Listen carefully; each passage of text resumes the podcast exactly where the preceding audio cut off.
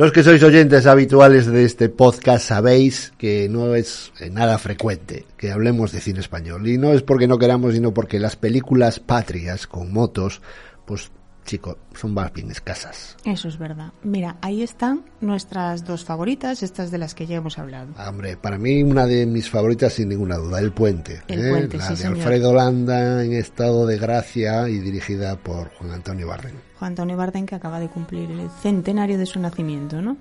Y luego está Amanece que no es poco, que aunque no es una película de motos, pues tiene esas inolvidables escenas de resines con ciges, subidos los dos en la Vespa con Sidecar, pues andando por la sierra del Segure, manteniendo esos maravillosos diálogos. Donde ha quedado inmortalizada la estatua de la Vespa. Efectivamente. Y luego están a tres metros sobre el cielo y tengo ganas de ti. que sí Bueno. son moteras, aunque bueno, quizá no están entre nuestras eh, favoritas. Ha- habría que dedicarles un podcast, ¿no? Bueno, sí, no están entre nuestras favoritas ya ni de lejos. Por cierto, estaría también bien localizar en alguna parte una copia de Larga Noche de Julio, una película sobre un robo aprovechando las 24 horas de Montjuic. Aprovechamos aquí nuestra amplia audiencia para reclamar ayuda, por favor, si alguien la tiene, si alguien la consigue, Joder, pues sí. oye, nos encantaría, porque la verdad es que lo hemos intentado. Lo y hemos no- buscado no- por no todos hemos lados. no hemos conseguido verla.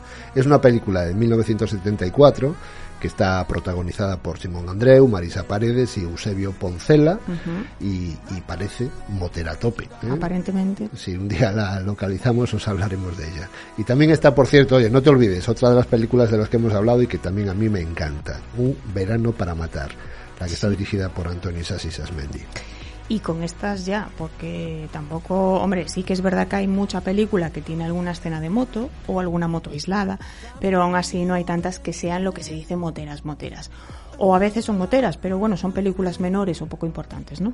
Pero bueno, todo, toda esta introducción es para deciros que, eh, señoras y señores, estamos de enhorabuena porque por fin un productor español ha escuchado nuestra petición de la amplísima comunidad de aficionados a las películas de motos de poner más motos en las películas. O de hacer más películas de motos Y también. por fin, por fin tenemos una película castiza y motera. Bueno, vale, pero lo de que estamos de enhorabuena todavía está por ver. Porque primero habrá que ver si la película merece la pena o no. Ya estamos exigiendo. Pero, pero, vamos a ver, vamos a ver. Bueno, se trata de Centauros. Vamos a ver si. Centauro es una buena película o no es una buena película. Si es motera o no, eso parece un poco indiscutible. Y si merece o no la pena verla. ¿eh? Bueno, somos Sandra Martínez, que no nos hemos presentado, No. y Antonio San Juan, y esto es Cinematógrafo. Empezamos.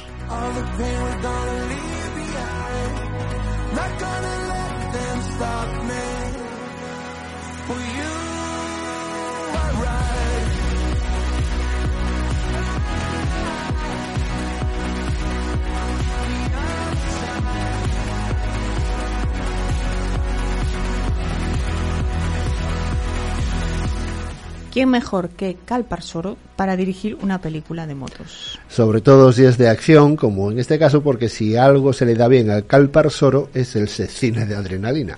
Que oye, ya tiene 54 años y bien podría hacer un cine más reflexivo, más pasivo, más sesudo, calmado, pero claramente lo que se le da bien son esas escenas de acción y persecuciones de las que tanto hace en su cine. No sé cómo interpretar esa asociación de la edad a la reflexión, a lo reflexivo, reflexivo y lo sesudo, pero bueno.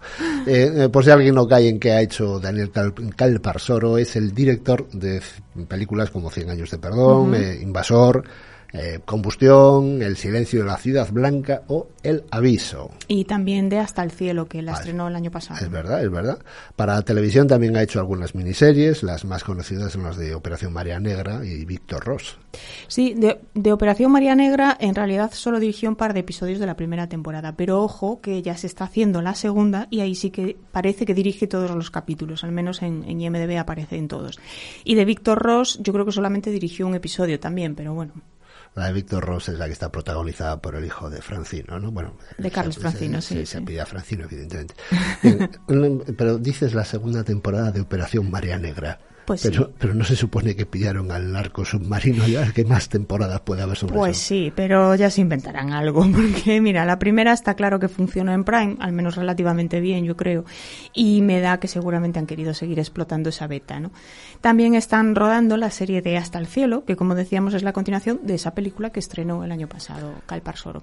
El caso es que Calparsoro pues vende adrenalina y, Mm. y vende acción y eso en realidad casi siempre funciona, ¿no? Aunque las historias y los guiones pues puedan ser un poquito más previsibles. Eso me temo que lo dices por Centauro, ¿no? porque, por cierto, ¿qué me dices del título El hombre mitad máquina? Mi padre decía que sois como centauros.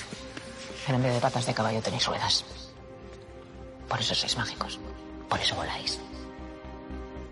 Por el título, mejor yo no voy a opinar, pero solo se me ocurren chistes malos. Pero, oye, si Centauro eh, eh, puede parecer de un poco previsible, es porque realmente se trata de un remake. ¿eh? Y cuando digo remake, es remake en el sentido más literal de la palabra, porque vuelven a hacer casi literalmente una película de la que ya hablamos aquí en Cinematógrafo.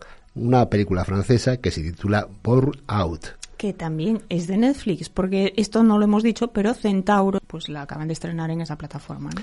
Bueno, pues, pues, pues normal. Serán que los que tenían los derechos y decidieron que igual Burnout pues no había funcionado del todo en España por ser francesa y que había que, yo qué sé, pues trasladarla a la cultura española. Pero ya dijimos en su momento que Burnout eh, no era una película excepcional, aunque sí bastante correcta. Se deja ver muy, muy bien. Así que ahora la pregunta es si Centauro, la versión española, la mejora.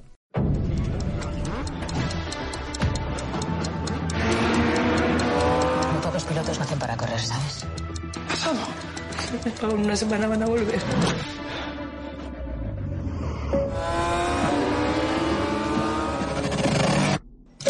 Tienes dos horas. Que no te agarren, chaval.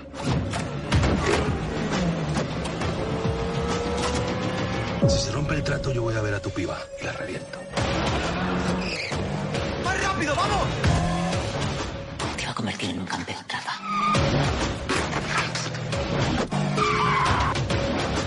Libertad depende de ti. ¿Eres tú o ella? Pues yo creo que si te gusta Burnout, no hay duda, esta te va a encantar, yo creo. Y si no te gusta Burnout, pues poco me queda ya por decir. Bueno, te puede pasar exactamente lo contrario, que como te gustó Burnout, luego ves este y dices, esto es una mala copia. O a lo Mm, mejor no te gustó Burnout, y entonces no sé si le vas a dar una segunda oportunidad a la misma historia, No pero bueno, no lo creo. a lo mejor sí, yo qué sé. A mí, a mí, eh, de todas maneras me queda mucho por decir, porque la verdad es que algunas eh, cosas eh, de Centauro son claramente peores que la, la versión francesa. El, el, argumen- el argumento es un poco eh, lo de siempre, porque, bueno, pues un aficionado a, a las carreras de motos que intenta ser piloto profesional, ya se le está empezando a pasar el arroz por la edad y no tiene demasiada, demasiada suerte, pero tiene que ayudar a su exmujer y madre de su hijo a saltar una deuda pendiente haciendo de mula sobre, sobre ruedas. Vamos, eh, pasando droga. Claro. Y lo bueno es que como es un buen piloto, pues puede escapar de la policía, de los malos y tachán, tachán, hasta de los independentistas catalanes. Esa escena del protagonista en moto corriendo en medio de una manifestación de indepes, la verdad es que es, es un puro espectáculo. Pero que nadie piense, ojo, que hay algo político detrás, ¿eh? que yo creo que esa no es en absoluto la intención del director. No, yo, es una simple justificación del motivo de la manifestación, que sí se veían unos disturbios también en la versión francesa, ¿no? Pero bueno, la acrobacia saltando las llamas, en este caso, está mucho mejor que la, Sí. que la versión francesa. Y mm, en la, en la francesa simplemente esquivaba un coche que estaba en llamas. En Centauro todo está muy medido para que el ritmo no decaiga ni un segundo, pero es que Cal Parsoro eh, es un maestro de las persecuciones. Ya había alguna en Invasor, había también Combustión, y aquí se ha dedicado a disfrutar de esos planos de interior de la carrera, desde el casco, ¿eh? de- desde atrás, desde la pantalla de la moto, mucho plano desde el dron y otros desde el helicóptero también. ¿eh? Por otro lado, igualitos a los de Jan Gotland, el director de Born Out. Bueno, que estás diciendo que es un calco, ¿no? Eh, A lo mejor no es un calco, exacto, exacto, exacto, pero de hecho las dos películas, pues por encontrar alguna diferencia, no duran lo mismo. Bueno, Calpar solo recortó alguna escena. pero se parecen mucho. Yo también insisto en que la española es un poquito más frenética. ¿eh? Ojo que no digo que eso sea bueno, solo digo que tampoco no deja mucho pie para respirar. De hecho, a Alex Moner casi no le dejan margen para el diálogo. Es ¿no? verdad, aún, aún- aún no hemos hablado, por cierto, de los protagonistas, que seguramente son el principal motivo de, de esta versión. ¿no? En una entrevista, Calparsoro decía que había preferido un actor que no pareciese un- el típico macho alfa. Eh, ah, que quería un actor que encajase mejor en un perfil más complejo, con más matices. eh, no sé si más blandito sería el término menos ofensivo precisamente, pero en el fondo yo creo que buscaba esto. Pues mira, yo creo que tanto a él, lo acabamos de decir ahora, ¿no? Como a la actriz Begoña Varga- Vargas, los cogieron para enganchar al público más adolescente, que seguramente es el público también más fiel de Netflix. Sí, sí, sí, yo, yo lo entiendo y supongo que es que no, no hay, no sé, no- otra justificación, porque si no, que me expliquen la diferencia que entre la película francesa y la española. Es más, que me expliquen por qué Netflix se ha fundido un pastón en producir dos películas prácticamente iguales y que se producen en dos países que son vecinos. Pues es verdad. Porque además es que, fíjate, si tenemos en cuenta que el cine francés funciona muy bien en España, incluso aunque sea el cine de acción, es que no tiene ningún sentido cambiarlo o duplicarlo o volver Sí, a hacer sí, sí, una, sí. una versión en España. Y si no, mira qué bien funcionó, por ejemplo, la saga Transporter. Pero no es el único caso. Mira, ¿te acuerdas de Criminal? La serie de Netflix, sí, sí, otro ejemplo, ¿no? Claro, es un ejemplo. Ahí hicieron un poco lo mismo, aunque ahí es verdad que cambiaban las historias y tenía todo mucho más sentido. En la plataforma está Criminal Gran, Gran Bretaña, Criminal Francia, España y Alemania. Y la idea de la que se, de la que se partía era de una premisa igual para los cuatro países y cada uno desarrollaba el guion como quería. Todas pasan en una sala de interrogatorios. Cada episodio es un caso y el número de personajes que aparecen en, en el episodio y en la serie en total está muy limitado. De hecho, no pasa de nueve para toda la serie. Y de las cuatro versiones, solamente la británica llegó a tener una segunda temporada. Pues yo me temo que los demás no tuvieron demasiado éxito, me parece a mí. A mí, eh, como experimento audiovisual, eh, la verdad es que me pareció interesante, pero bueno, poco más, ¿eh? Que como experimento audiovisual. Fíjate que en España la dirigió Mariano Barroso, que no es que, oye, no es que sea muy popular, pero bueno, tiene ya tres Goyas, una mejor director y creo que los otros dos a mejor película o mejor guion adaptado o algo así. Pero no parece que acabase funcionando ni siquiera la versión de, de Mariano Barroso. Y entiendo que si la británica tuvo algo más de éxito fue precisamente porque los actores para nosotros son conocidos y también para los alemanes y para los franceses. El, el tema de los remakes eh, realmente da para mucho. ¿eh? Sí. Yo, yo, yo no- no- normalmente yo no lo he entendido jamás, salvo cuando se trata de hacer una versión mejorada de la anterior o porque, pues, no sé, además cuando se hacen habitualmente se hacen por motivos eh, del estilo cultural, ¿no? Pues una cosa que funciona en un mercado europeo puede no funcionar, por ejemplo, en un mercado norteamericano o yo qué sé. o- ahí tenemos un mon- montones de ejemplos, ¿no? De series de televisión. Nuestra, nuestra dorada Shameless, por ejemplo, que es una serie británica que después eh, se hace una versión de mucho más éxito en, en Estados Unidos, o yo que sé, The Bridge, The Killing, todas estas mm, eh, series eh, del norte de Europa, sobre todo. ¿no? Nórdicas son, no sé si suecas, Nórdicas en general, que luego se hace una versión americana o no- estadounidense que también es un poco diferente, ¿no? Incluso yo que sé, películas, no sé, japonesas, por ejemplo, ¿no? De Ring, eh, o, o- o luego atentados al sentido común, como hacer el remake de Psicosis. Eh, Sí, a mí, no. mira, yo sí te digo la verdad, uno de los remakes, porque claro, es una versión, no es exactamente un remake, que más me ha apasionado fue esa transformación de los siete samuráis a los siete magníficos. Ya. Pero en realidad, salvo estas cosas que hacía Hitchcock de hacerse su propio remake, pues para contar mejor una historia, ¿eh? unos años después, con mayor madurez cinematográfica, en líneas generales la cosa, pues no lo sé. Pero bueno, casos de remakes en el cine en general a, a patadas. A ¿no? patadas. Fíjate, de motos, de motos también hay unos cuantos. Los hombres que no amaban a las mujeres, por ejemplo, también tienen la versión nórdica y la versión americana, que ya habíamos hablado de ella, además en un episodio. Alfie, por ejemplo, que también está la versión antigua y la versión actual. Yo creo que es británica y americana. Sí. las dos británicas, no me acuerdo. las pero, dos británicas, pero, no pero bueno, una, una de ellas más actual, más reciente. Las colinas tienen ojos también. Y ya sin motos, pues por ejemplo, está el ejemplo de la pequeña tienda de los horrores, que a mí me gusta mucho. Qué Y- raro que mencionemos en este podcast Sí, esta película sí, sí, que no tiene ninguna moto, pero que sale constantemente. Cada uno con bueno, sus... La verdad es que efectivamente lo que comentábamos, ¿no? El tema este de los remakes tiene, tiene tela para, para discutir, para hablar y para teorizar. Se supone que siempre son experimentos más o menos empresariales. Pero yo creo que en el fondo lo que demuestra es algo que casi casi podría hasta deprimirnos, que es falta de creatividad. Un poquito sí, la verdad. Y mira, los últimos casos conocidos, por ejemplo, siguiendo con el cine francés, son los del dichoso Oscar o siguiendo con Netflix, la versión coreana que acaba de salir de La Casa de Papel también. Vale, pero va- vamos a volver a Centauro, que, que Sí, si no nos, nos perdemos. perdemos de una manera brutal, ¿no? Pero bueno, cree, eh, la, la cuestión es, ¿quieres decir que crees que fue porque aquí reconocemos al elenco, lo que comentabas antes de que era por una cuestión de los actores, y, y eso hace que la veamos más que la francesa? ¿Tú crees que esa es la clave? yo creo que esa es la clave, pero si algún directivo de Netflix nos está escuchando y oye, tiene una respuesta, que nos lo comente. Que desvele el misterio. Eso es. Aunque bueno, viendo los resultados de, de audiencia seguramente pues mm, algo saben del negocio que nosotros no. Eh, pero bueno, de todas maneras sale caro, ¿eh? Sale caro, Estamos sale. hablando de que hacer estos experimentos, pero en fin.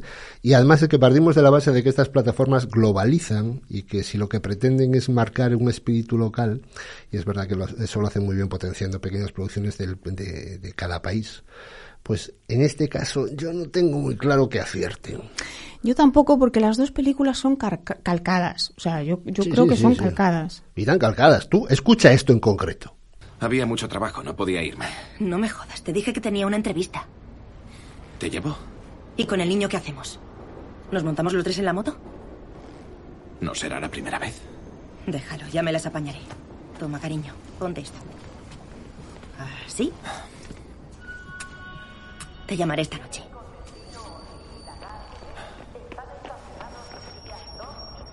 Arriba. Los pies. ¿Qué te pasa? ¿También estás enfadado? Qué pena, tenía una sorpresa para ti. ¿Y cuál es la sorpresa? Si estás enfurruñado, no te lo diré. Anda, papá. Esto era de Burn Out, ¿vale? Pues ahora escucha la misma escena en Centauro. Natalia, no me mires así, que no he podido salir antes, te lo digo en serio. Que no, que eres gilipollas, que sabes que tengo una entrevista de trabajo. Va, sube, que te llevo. ¿Dónde me vas a llevar? Sube, ¿dónde vas? Te lo digo en serio, que te llevo. ¿Qué hacemos con Mateo? Nos subimos los tres a la moto, que no tiene sentido. Joder. Ven aquí, cariño. Hasta mañana, ¿vale, cariño? Tiene deberes, asegúrate de que los hace. Sí, sí, no te preocupes. ¿Que tú también estás enfadado o qué? ¿Eh? Oye, por lo menos los españoles nos acordamos de que hay que hacer los deberes. ¿eh? Sí, matices, matices. Espera que te pongo otra escena para que compares. Esta, esta es de Burn Out. ¿Qué haces? Llamo a la poli. ¡Cuelga! No. ¡Que cuelgues! Pues dime qué ha pasado. ¡No puedo hablar con la poli! ¡Escondo droga aquí! ¿Qué has dicho? Ya me has oído. Leila, estás de coña. No iba a hacerlo mucho tiempo. Solo unos meses. Hasta que encontrara un curro. Debiste decírmelo. ¿Eh? Te habría ayudado. ¿Cómo, Tony? No tienes dinero y el que tienes lo pules en tu moto. ¿Me estás hablando en serio? ¿Te das cuenta de lo que has hecho? Leila, tenías droga y Sofian estaba aquí. ¿Desde cuándo te preocupas por él? Solo te preocupas por ti. Me han robado la droga. ¿De cuánto hablamos? 50.000. Y aquí la misma en tono castizo. ¿Qué haces? Llamar a la policía. Cuelga. Que cuelgues, joder, Vale, que pues- no pues- entiendes. ¿Puedes contar qué cojones ha pasado aquí o no? Que había droga en casa. ¿Qué has dicho, Natalia? Que le estaba guardando droga a unos tíos. ¿Por qué? ¿Por qué cojones va a ser? ¿Para pagar el puto alquiler, a lo mejor? ¿Tú te crees que es normal guardar droga en el piso en el que vives con nuestro hijo? ¡Natalia! ¿Tú estás gilipollas de la cabeza o qué? Si necesitabas pasta, ¿por qué no me lo ¿Tú pediste qué a mí? cojones ibas a hacer? Si no me das ni un puto duro. Lo pongo que tienes tres fundes en la moto. ¿Qué cojones ibas a hacer tú? saca el tema de la moto. Y no eres Venga, nadie para venga, decirme lo que venga. puedo o no puedo Eh, hacer. sí, A si te enteras te una puta vez. ¡Cállate! ¡La puta! ¿Cuánto vale lo que te han robado? Pues hay mucho menos taco en la versión francesa, son más parcos en palabras. Y veo que en España se cotiza la droga mucho más cara, por cierto. Se van actualizando los precios, se van, sí, sí, sí. La verdad es que en general los franceses parecen más elegantes discutiendo que los españoles, pero te voy a poner otro trozo. Bro, acuérdate de que tenemos un trato, ¿eh? Llama al Carlos. Bro, que llames a Carlos, hostia. Carlos pasa de tus putas movidas, chaval. Y tú acabas cuando nosotros digamos. Mira, mira, yo me piro de aquí. Y tú te vas a tomar por el puto culo, imbécil. Rafa. ¿Qué quieres? ¿Qué? Rafita, escucha. No te pegues lujos conmigo, gilipollas, ¿eh? ¿Tú qué quieres? ¿Que mandemos a la Natalia a chupársela a los moros? ¿Pero tú qué te crees, niñato? ¿Que nosotros solo movemos perico?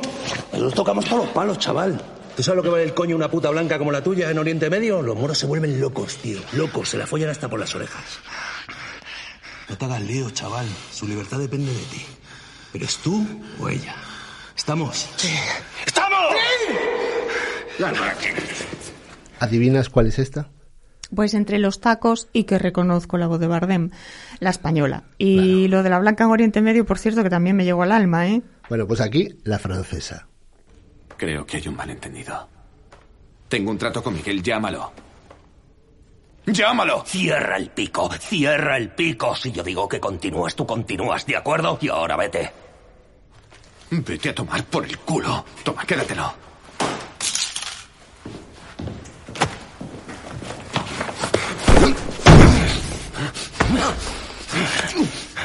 Yo digo cuando has terminado. Yo digo cuando has terminado, ¿comprendes? No juegues conmigo o te juro que mataré a tu chica. Lo haré. Mucho más elegante. No van vendiendo y prostituyendo mujeres, solo las matan. Matices.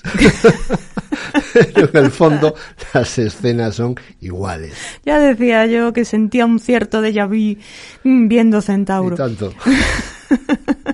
Pues menos mal que los guionistas de la francesa también están en los créditos de la española, ¿eh? Me queda la duda de saber cuánto de copia tiene la película francesa, y esta, claro, con respecto del libro en el que se están basando. Aún así, aún así hay diferencias. Evidentemente son los mismos productores, Sí. evidentemente es un acuerdo misma- comercial y se trata de explotar eh, un- una película que por el motivo que sea en su momento pues no tuvo la trascendencia que debía haber tenido en España, se supone, y bueno, es una oportunidad. Pero, pero insisto que alguna diferencia sí que hay. Algunas importantísimas. Importan- Por, por ejemplo, las motos. en la versión francesa es un Ducatis. ¿eh? Y en la versión española son Caguas y Ondas. Pero, pero hay de todo, ¿eh? porque ojo que también utilizan, utilizan alguna moto de campo. Sí, es muy difícil meter un gramo. Pero a mí no me cierra el chiringuito ni Dios. ¿no? Y mientras los maderos corren a la gresca, vamos a pasar la mercancía. Y eso lo vas a hacer tú. La entrega directamente al cliente. ¿Cuándo va a ser esto? Esta noche. ¿Qué necesitas para el circuito urbano? Una T-Max. O mejor una de Cross, ¿ok? Una de Cross está bien. Listo. Las Sí. escenas de las, de las carreras de, en la- Decía que sí que es verdad que van cambiando de motos eh, a lo largo de la sí, película. sí, sí. No, Pues, pues aquí se rodaron en, en Motorland, ¿no? En, en el circuito de Alcañiz, ¿no? Que son pues 5 kilómetros, 344 metros para ser exactos y para que veáis que contrast- contrastamos todos los datos que damos aquí en Cinematógrafo. Bueno, porque están en la web, tampoco hemos ido a Sí, comprobarlo. no nos hemos puesto a medir con una cinta métrica. Pero No. bueno, tiene pinta de que se grabaron en unos entrenamientos de las escuderías Monlau y Xtec, aunque también hay eh, archivos de Supercross en Barcelona. Por lo menos eso es lo que figura en los créditos, así que vamos a imaginarnos que sí, que, que son esas escuderías y demás. 50 especialistas para las escenas de acción y 20 pilotos, casi nada. Toma ya. En los planos de las carreras, la marca del, mo- del mono y del casco es eh, oh, HJC. HJC. En la francesa la ropa es Dainis y el casco Arai. Pues Sí, que chupan muchos segundos, eh, Sí, sí, todos, las, las todos. dos marcas, las tres marcas. Sí, sí. Tanto una película como la otra tienen escenas rodadas en competiciones de verdad y al final ahí es inevitable que salgan marcas de todo tipo. Sí, ¿no? bueno, o sea, la- las que están siempre en este tipo de Claro. competiciones, ¿no? Pero bueno, hay algunos planos que claramente son un poco más sospechosos. ¿no? En esas escenas es donde yo noté más diferencia de calidad entre una versión y otra versión. ¿Qué me dices? ¿Una de las dos es peor que la otra? Bueno, a ver, al menos de calidad en esa escena, ¿no? En la francesa, el piloto es de verdad.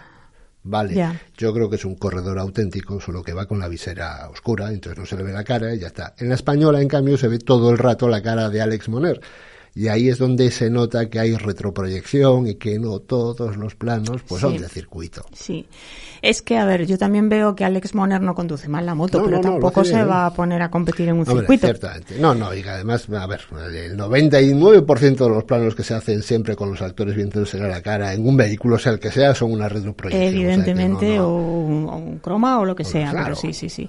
Su doble para las caídas es Genis Lama, que es un especialista que ya había trabajado antes en Los Últimos Días, que por cierto es una película, yo que he vuelto a ver el tráiler, ahora ya después de una pandemia no se vuelve a ver igual, ¿eh? Pero bueno. Cierto.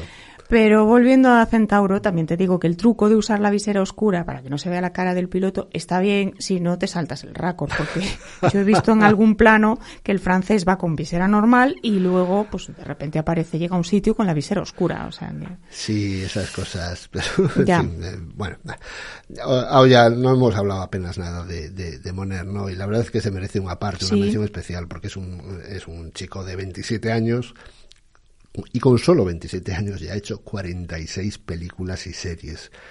Es verdad que es conocido por Élite. Élite, eh, sí. Y seguro que me vas a decir eso de, ves, yo tenía razón, que los actores es Claro. el motivo por el que hacen un remake. Porque, sí, es verdad, porque tienen un público fiel a la plataforma, está claro. pues gracias por decirlo tú, porque si no queda feo que soy así, yo, pero soy así, soy tan perfecto que hasta reconozco los aciertos ajenos. Pero es verdad que Élite, que ha estado muchas veces en el top 10 de, de las series de habla no inglesa, ¿no? En, en- a nivel mundial, ¿no? Sí, en Netflix. sí, sí. Y porque a los pocos días del estreno de Centauro, ojo, cosa que no ocurrió con Burnout, también entró entre las 10 películas más vistas en todo el mundo. En las de habla no, No inglesa, inglesa, no pero a nivel internacional, sí señor. Pues seguramente, imagino yo, porque el mercado latino es muy importante para Netflix y porque Elite en Latinoamérica también funcionó muy bien. Pero los que no vemos Elite, que somos muchos, conocemos a Alex Moner, lo digo por si acaso también, por si alguien se despista, lo conocemos de Pulseras Rojas, de Vivir sin Permiso, Mediterráneo, Rec 3, la de los zombies, o El silencio de la ciudad blanca, que ahí esa ya está dirigida por Cal Parsoro, porque ya trabajaron juntos en esa película. Y tampoco te olvides, por cierto, de Edgar Vitorino. Ya, ya me tardabas en mencionarlo. Qué ya. mal pensado, qué mal pensado. Si solo lo digo porque es colombiano y eso atrae al mercado latino. Eh, por eso, claro. bueno, por por eso. eso. porque es alto, moreno, mazas, de facciones angulosas. Pero no va en moto. Nadie y, es perfecto. y sale también, por cierto, en Vis a Vis, en Vivir sin Permiso y en La Reina del Sur, que es otro de los bombazos de Netflix. Vale. Es curioso que lo menciones antes, que la protagonista femenina, Begoña Vargas, ¿vale? Que es la, la que era también la protagonista de las leyes de la frontera. Una, Sí. una peli que está, es bastante maja. De la serie está de Paraíso y Malasaña 32. Eh, Solo tiene cuatro años menos que Moner, 23, pero la verdad es que tiene muchos menos trabajos. Sí, y no te olvides de Patricia Vico, que es la jefa de la escudería de motos y a la sazón mujer de Calparsoro. Es conocida para los que lo hayáis visto por Hospital Central, Carmina, Las aventuras del Capitán a la Triste, Cien años de perdón y Hasta el cielo, o sea, estas dos últimas eh, con, con su propio marido como Yo, director. mira, yo no sabía que era, que era la mujer de Calparsoro. Yo la verdad es que tampoco. Pero la verdad es que es una actriz muy conocida. Y ¿no? ha hecho muchísimo cine. Sí, bueno, empezó con el programa de Jesús Hermida y luego se pasó a la Casa de los Líos. La casa de los líos, La madre mía. Líos. Florinda Chico, Arturo Fernández, cierra esa puerta, por Dios, Pues que si nos te, vamos a... Si te que yo encima estaba ahí, estuve ahí en el programa de Jesús Hermida, ni te. En fin, Madre bueno, mía, pequeñas madre mía. anécdotas de la juventud. que no tienen, en fin. Eh, la Casa de los Líos, ¿no? Sí, sí, Decías. sí, sí. La- es una película precisamente de combinaciones generacionales. Variopintas, Variopintas, ¿no? Y porque también está coprotagonizada por Carlos Bardem haciendo el papel de narco. Que es otro que tiene más de 70 trabajos encima, ¿no? Pero bueno, al pobre la verdad es que lo tienen bastante encasillado en este tipo de personajes de Y delincuente. luego, luego está otro actor también de reconocido prestigio, Pedro Casablanca. Sí, señor, Qué grande haciendo de Bárcenas en B. Nunca entendí, de, de hecho, por qué no le dieron el Goya por ese papel. ¿eh? Sí, es un papel muy teatral, pero la verdad es que lo bordaba. Sí, hacía, lo hacía muy bien. muy bien, muy bien, muy bien. Y porque también ese año, oh, mira tu bordón de casualidades de la vida, se lo dieron a Ricardo Darín, ese actor argentino desconocido prácticamente. Sí, sí, casi nadie lo Dios conoce. mío, en fin. Bueno, se lo dieron por Truman, además, que era una película muy, muy adecuada para, para ganar premios. Y donde además el propio Pedro Casablanca hacía de médico, ¿eh? Porque eso es otro de los grandes de la pantalla que ha hecho un montón de papeles, y no solo de cine, también de teatro, y que es, es la verdad es que es imposible no conocerlo. Bueno, y hasta aquí el reparto, ¿no? ¿Qué me dices de la música? Otro famoso, otro famoso español, Carlos Jean. La ponemos un poco. Deja, no hace falta. Pues mira, para los oídos afinados está sonando de fondo y la hemos puesto al principio. Pues para mí es suficiente en principio, ¿eh? tampoco, tampoco es Ya. que haya mucho más que decir, porque en este caso la música es bastante cinemática, ¿no? que es una expresión que se está poniendo muy de moda, pero es verdad que la- Sí. la- está en función de lo que es la película y ya está. Le da ritmo a las escenas de acción, pone el tono dramático cuando toca y ya. Bueno, pues voy a hablar entonces de los títulos de crédito, letras inclinadas, cromadas, luces reflejadas para la sensación de velocidad. Eso los del principio, porque los del final no es que recuerden mucho a los de Biker Boys, es que son lo mismo. Vamos, que ni esto es original. Pues no. Le han metido un 3D pasando por los tubos hasta llegar al motor, pero bueno, hasta eso está un poco visto ya. Yo también. estoy empezando a coger un complejo porque parece que estamos destrozando una película de motos. No tenemos arreglo. En absoluto, no. Lo que pasa es que, bueno, somos sinceros y en este caso la película, pues es un calco casi total de la original. Lo cual no es bueno ni es malo en sí mismo. Yo creo que lo recomendable en este caso es ver las dos, dejando eso sí, pues a lo mejor un tiempo entre una y otra, unas semanas, unos Sí, meses. pero sobre todo porque, años. porque atención, los últimos minutos son totalmente distintos. Sí. Ahí sí que hay una enorme sí, diferencia, sí. ¿no? Un final francés y un final español. Ah, así que solo por eso, ¿eh? y por pasarse una tarde entretenida viendo cine de acción lleno de motos, solo por eso yo creo que ya merece la pena. Pues señores productores, más motos, por favor. Eso, muchas más motos. Y adiós. Y ahora, eh, ¿qué ponemos? Porque a mí lo de poner a Carlos Jean no me motiva mucho. ¿eh? Sí, mujer, anda, dale una oportunidad. Bueno, adiós. Adiós.